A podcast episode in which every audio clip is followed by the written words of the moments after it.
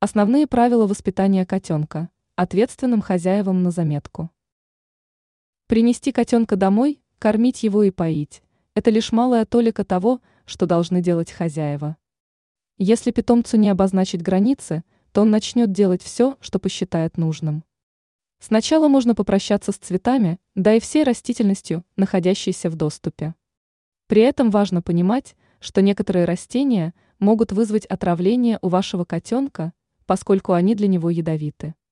Растения на начальном этапе лучше всего поместить в недоступные для питомца места.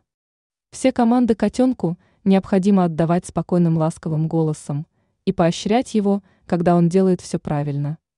Повышать голос следует только в тех случаях, когда он начинает себя вести неподобающим образом, устраивая в квартире хаос.